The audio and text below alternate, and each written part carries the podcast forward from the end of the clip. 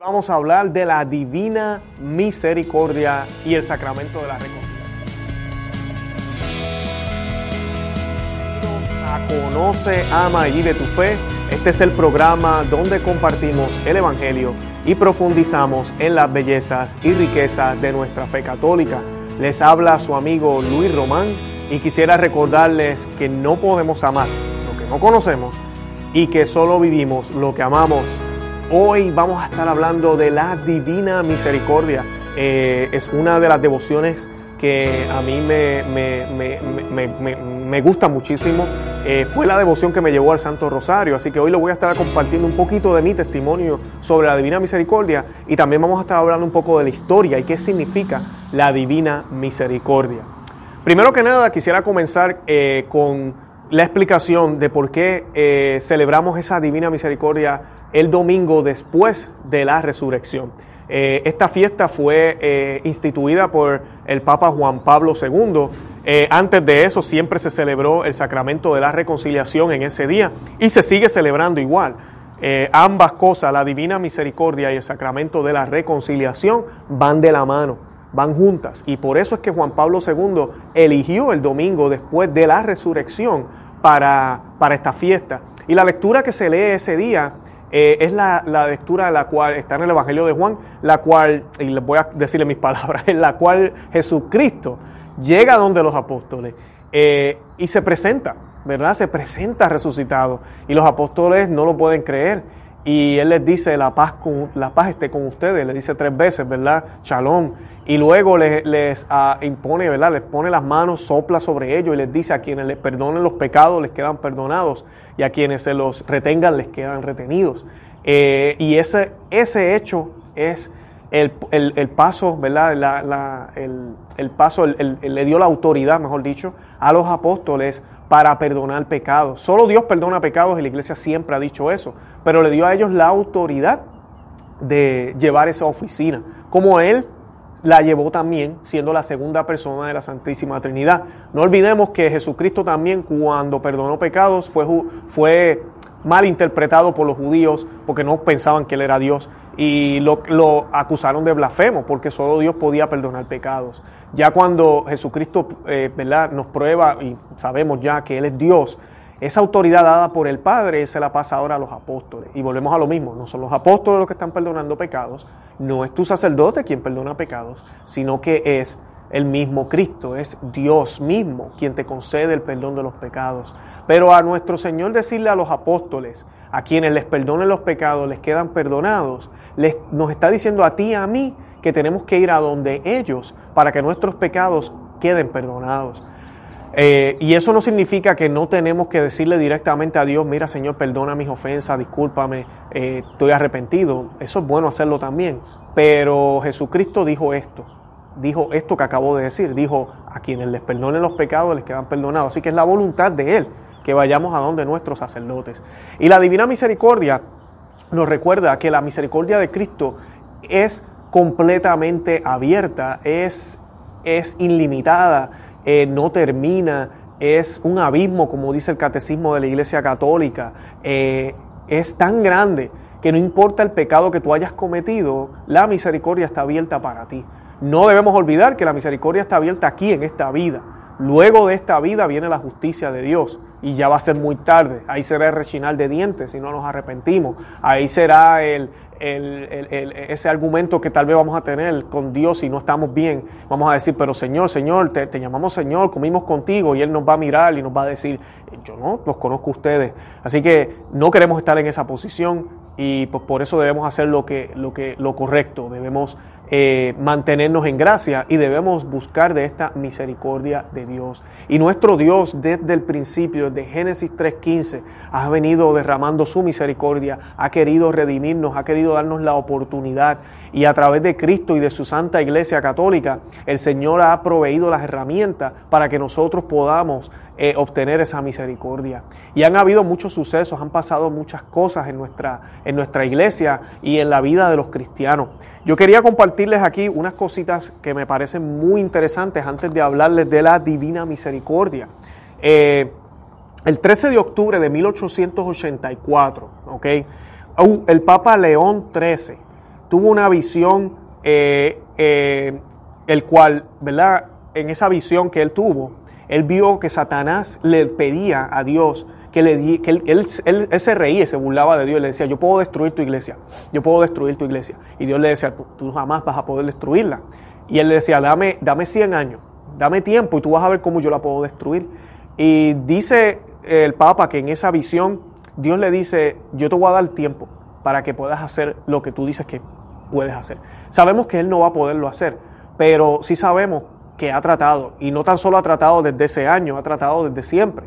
Eh, por esa visión, el Papa León XIII escribió la oración al Arcángel Miguel, que posiblemente la han escuchado, una oración que se leía o se rezaba después de la Santa Misa, eh, antes de la reforma eh, del Concilio Vaticano II, es una oración exorcistante para sacar a Satanás de la Santa Iglesia.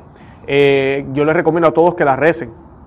Pero lo que me parece interesante es que 33 años, Jesucristo tiene, murió a los 33 años, en el año 33, su ministerio duró entre 3, 3 años y medio, nos dicen los teólogos y los expertos. Eh, pero 33 años después, del 13 de octubre de 1884, viene el día 13 de octubre de 1917. ¿Ok? 33 años exactos. ¿Saben qué pasó ese día? Ese día pasó el milagro del sol. ¿Ok? El milagro del sol en Fátima. Uno de los de las apariciones más poderosas que Nuestra Señora ha hecho.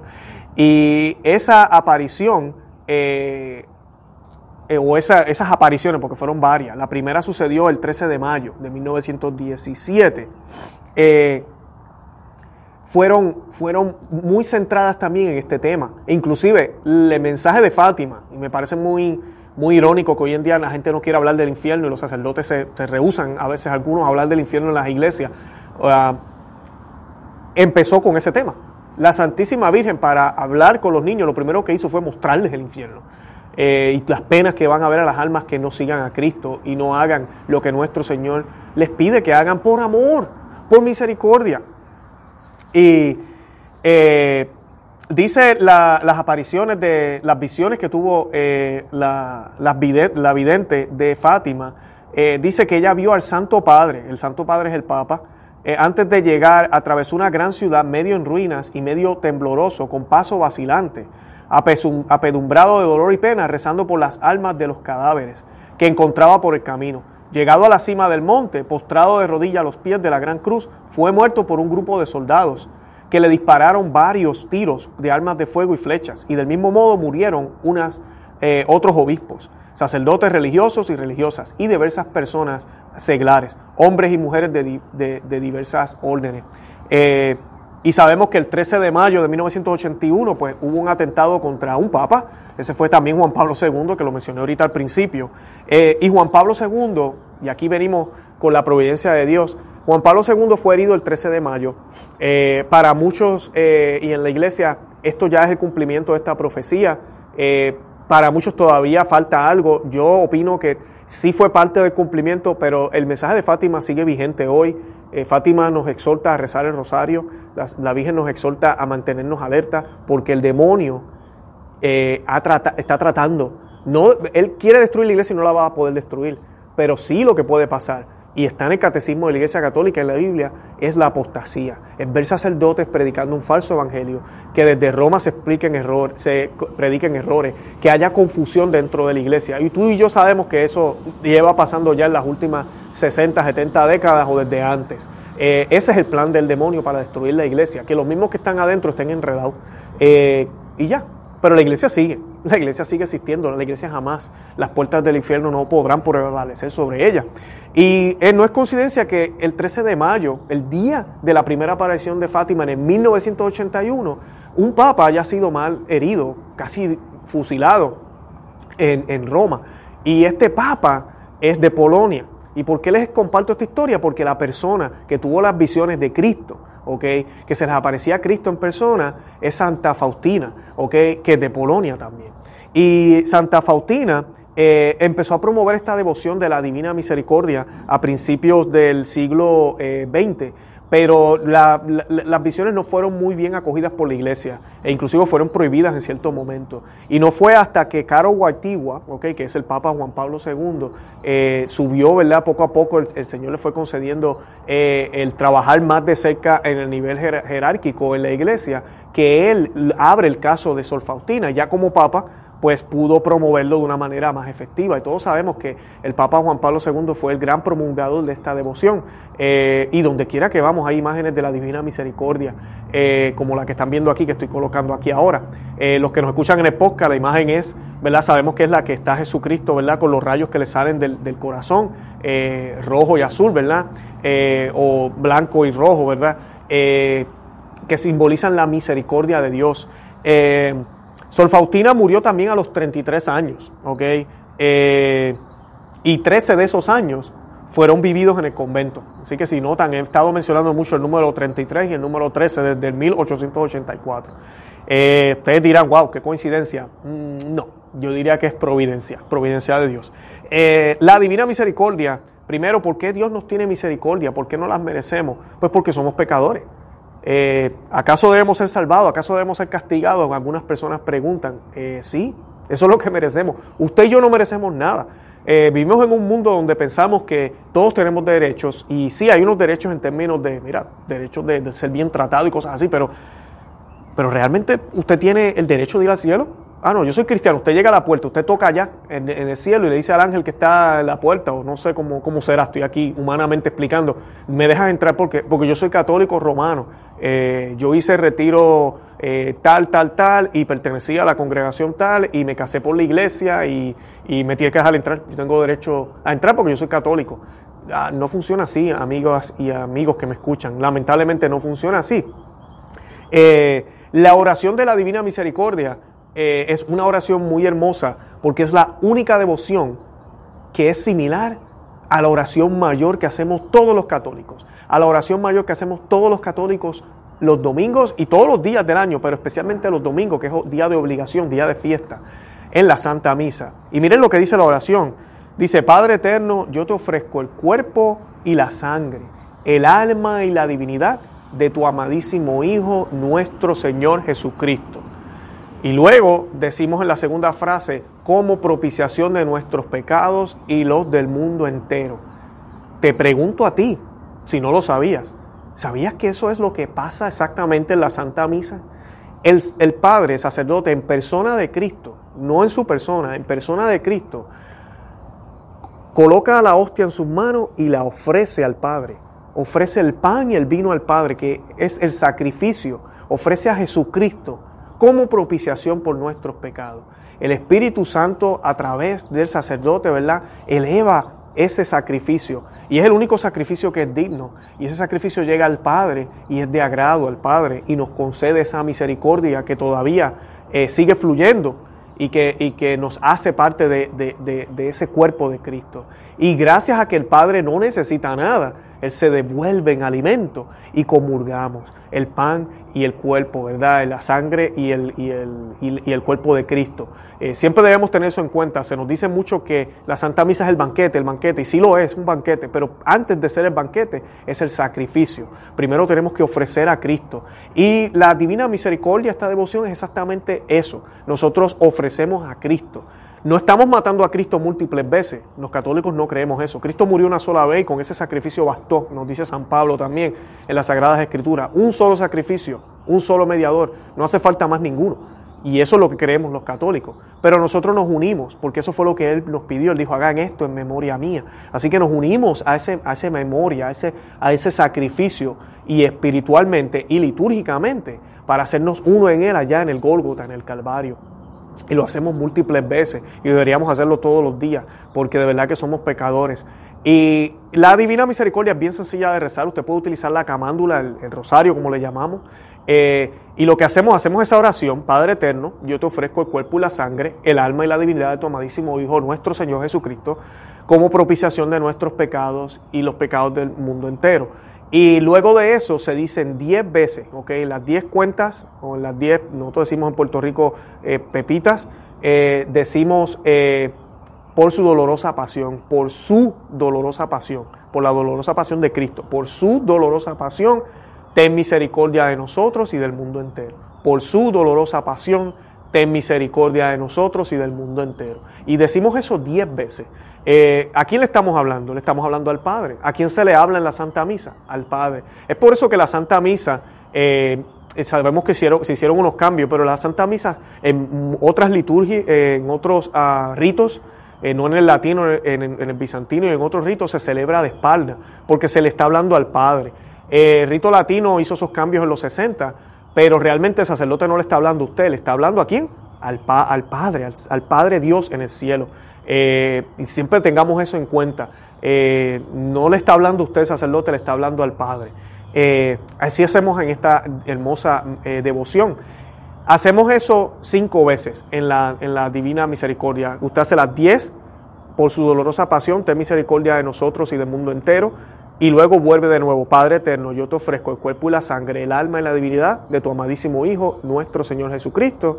Y luego diez veces más, hasta que haga cinco, eh, cinco eh, decenas. Eh, luego de las cinco decenas, hay una oración que cierra que dice, Santo Dios, Santo fuerte, Santo inmortal, ten piedad de nosotros y del mundo entero. Eso se dice tres veces y hay una oración de conclusión. Es una devoción muy sencilla de rezar, se hace en, menos de en 10 minutos, yo diría. Eh, algo que se me olvidó decir antes de comenzar, obviamente nos presignamos, ¿verdad? Hacemos todo en el nombre del Padre, del Hijo del Espíritu Santo.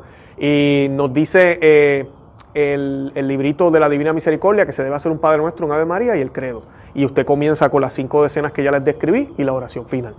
Bien fácil de hacer. Eh, a mí personalmente, mi testimonio brevemente sobre esto, yo tomé un retiro hace mucho tiempo, he tomado varios retiros y no se trata de si uno es mejor que el otro, pero en el, tomé el retiro de Maús hace un tiempo eh, y en el retiro de Maús ellos rezaron la Divina Misericordia. Mis padres eran bien devotos a la Divina Misericordia, pero para serles honestos yo no recuerdo haber visto eh, a ellos rezándolo de la forma en que yo lo vi ahí, que es lo que les acabo de describir, que es la manera que se reza. Eh, y recuerdo haber entrado a la capilla, ver a todos los servidores rezando con los rosarios en la mano pero yo escuchaba y yo decía, pero no están rezando Dios te salves Marías, que, están, que están rezando. Y era la Divina Misericordia, me enamoré de ella inmediatamente. Y cuando salí de retiro, parte de mi cambio, y que es importante, fue hacer oración diaria. Y una de, las maneras en que yo comenzaba a hacer la oración era con la Divina Misericordia, porque era muy corta. Eh, yo siempre fui perezoso para hacer el Santo Rosario. Me daba un trabajo. A mí me decían, haz el Rosario y no les miento, yo creo que yo me deshacía, me quemaba si me decían, haz el Santo Rosario. Y eso que nací católico, eh, pero era un católico muy, muy tibio. Eh, no, tampoco estoy diciendo que soy santo ahora. Pero recuerdo que gracias a la Divina Misericordia, la hice por, por bastante tiempo, yo me atrevería a decir más de un año, ella me fue llevando al Santo Rosario. Eh, ¿Por qué? Porque después de hacer la Divina Misericordia, como les dije, es corta. Pasaba el tiempo y yo decía, wow, ya terminé, yo quiero más. Eh, entonces terminaba haciendo rosario. Y ahorita hago rosario todos los días. Eh, en algunos casos lo hago con mi esposa, especialmente los fines de semana cuando no trabajo. Y continúo también haciendo la Divina Misericordia. Así que ese es mi testimonio, me llevó a la oración más intensa. me hizo meditar también en el perdón que el Señor me había concedido, porque miren que uno ha hecho cosas mal, el Señor nos ha dado tanto y nosotros le hemos fallado tanto. Pero no podemos pensar que esos pecados son mayores y que no podemos alcanzar esa misericordia de Dios. Tú eres digno para acercarte a Dios. Tú eres digno para venir a la Santa Misa. Tú eres digno para, para sentarte a escuchar la palabra de Él. Claro, no estoy hablando aquí de los sacramentos, tenemos que poner las cosas en orden. Si alguno que me escucha no es católico, no, no vaya a comulgar, hable con el sacerdote y mira a ver qué es lo que tiene que hacer para poder poner las cosas en orden. Si usted está casado por lo civil, pero no se ha casado sacramentalmente, eh, mira, ¿qué tenemos que hacer para que el Señor bendiga mi matrimonio y pueda yo estar en orden todo, eh, organizado hacia Dios? Eh, no está bautizado, ¿qué tengo que hacer para bautizarme? Todo eso, ¿verdad? Debemos hacerlo. Pero créeme, no importa lo que hayas hecho en tu vida, no importa lo grave que sea, el Señor quiere perdonarte en el día de hoy. Y eso es lo que Sor Faustina nos enseña aquí en la, en la Divina Misericordia. Entre las revelaciones que nos dice la, la, Santa Faustina, quería compartirles aquí, hablando de la Santa Misa, una frase que ella dijo que, que me parece muy bonita. Dice, un gran misterio sucede en la Santa Misa. con cuánta devoción debiéramos seguir y participar en esta muerte de Jesús. Un día conoceremos lo que Dios hace por nosotros en cada santa misa y el don que nos prepara en ella. Solamente su amor divino podía concebir un don similar. Don significa regalo. Eh, Santa Faustina Kowalska. Santa Faustina, para que sepan, era una monja eh, eh, prácticamente de claustro, siempre en un convento, una religiosa. y ella pues tuvo estas visiones, el Señor le dio este regalo y el Señor se le apareció y le dijo, pinta esta imagen.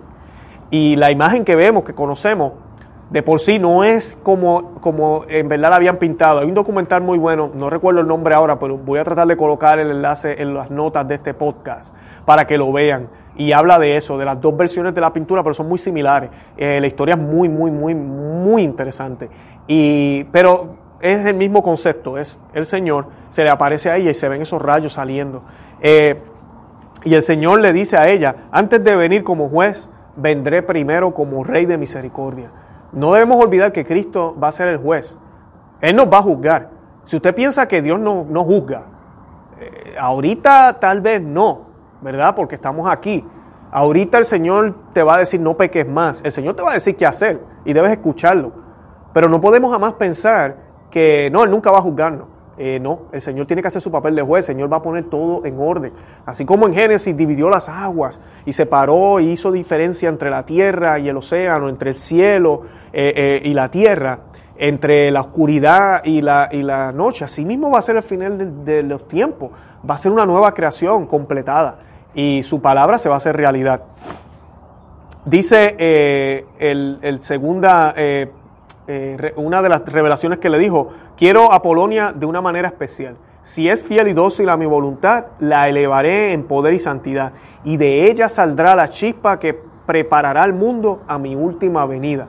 Y definitivamente cuando yo escucho esto siempre me recuerdo de Juan Pablo II, primer papa polaco, y la historia de Polonia es es exquisita y los, los, polacos son católicos muy fieles. Ahorita mismo en Europa son los únicos que se han puesto desafiante en contra de las Naciones Unidas porque quieren que, que reciban musulmanes a todo lo que da.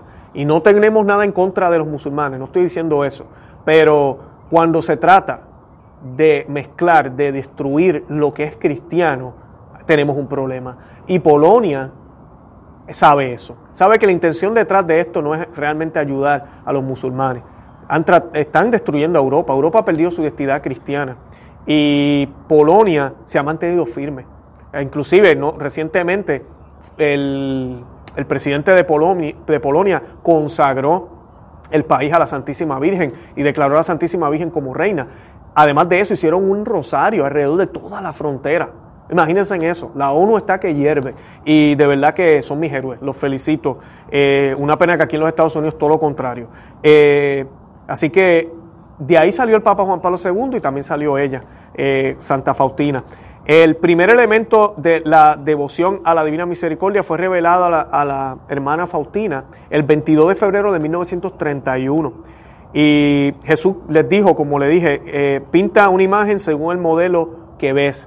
Y él le dijo que firmara la imagen abajo con el lema Jesús, en ti confío.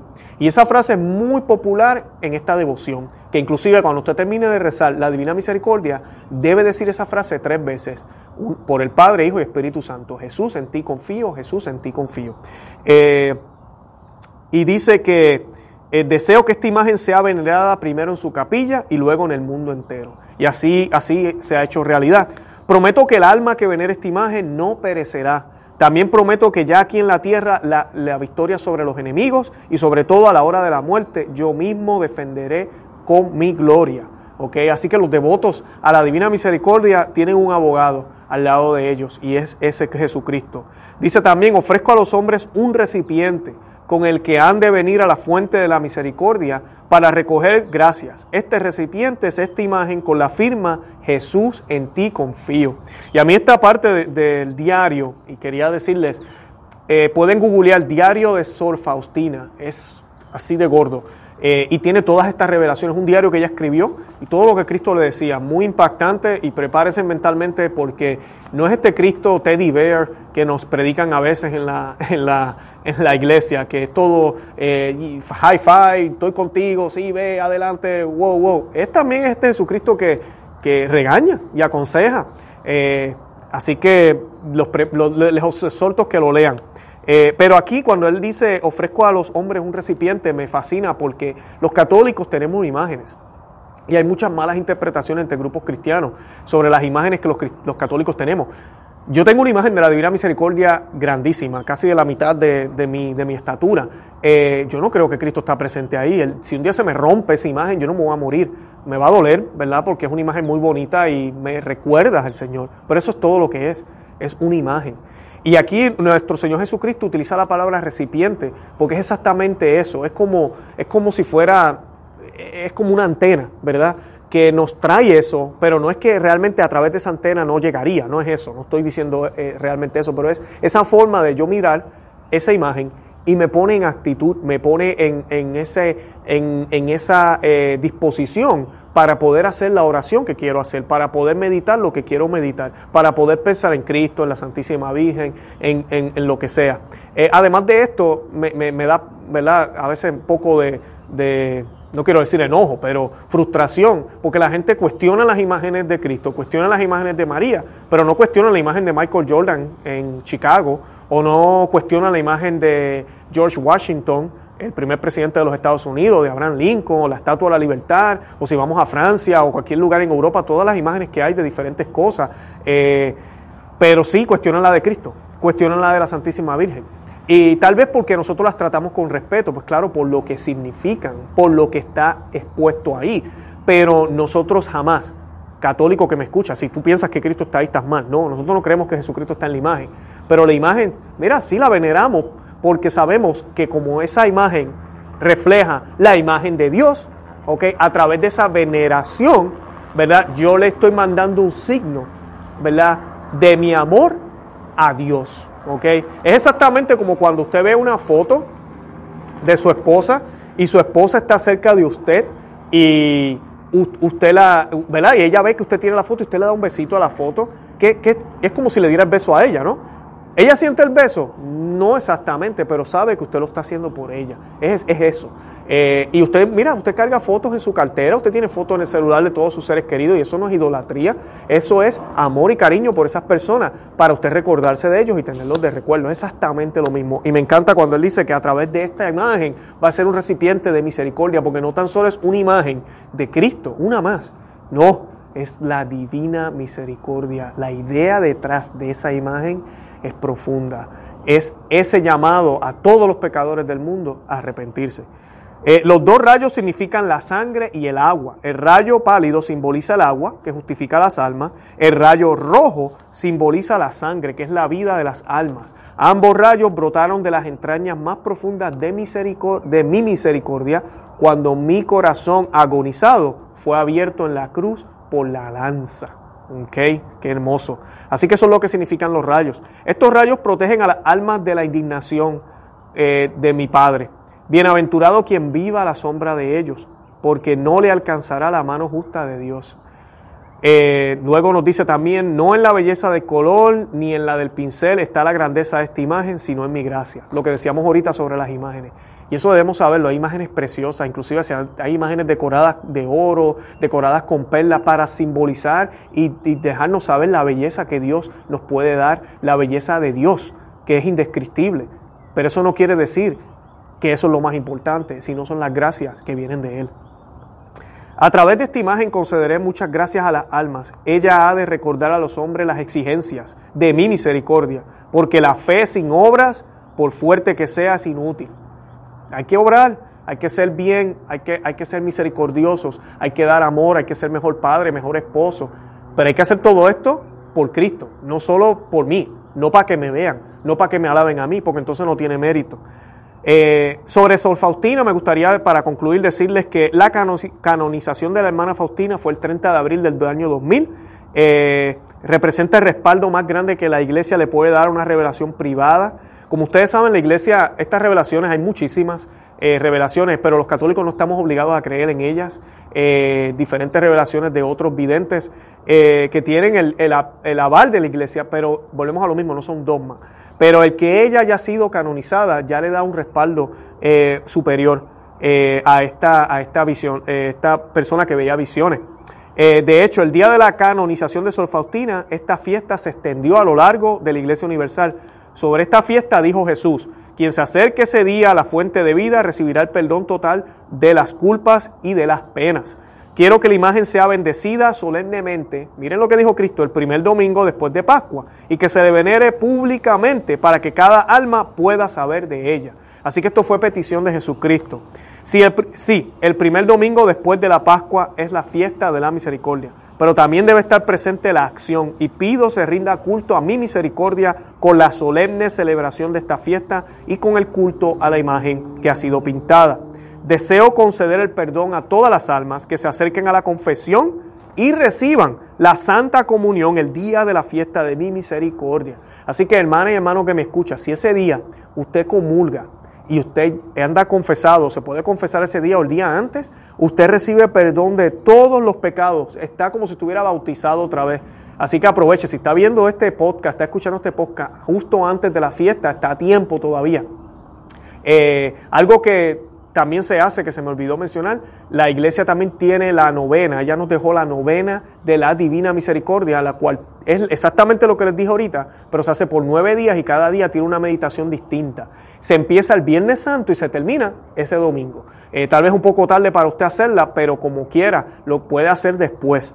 Eh, coja nueve días y simplemente hágala. Pero ese día de la Divina Misericordia, vaya, confiésese el día antes, comulgue vaya a la Santa Misa ese día y usted recibirá eh, absolución de sus pecados eh, completamente, ¿ok?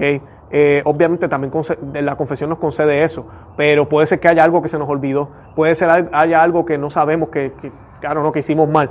es bueno aprovechar todos estos regalos que, el Señor nos da.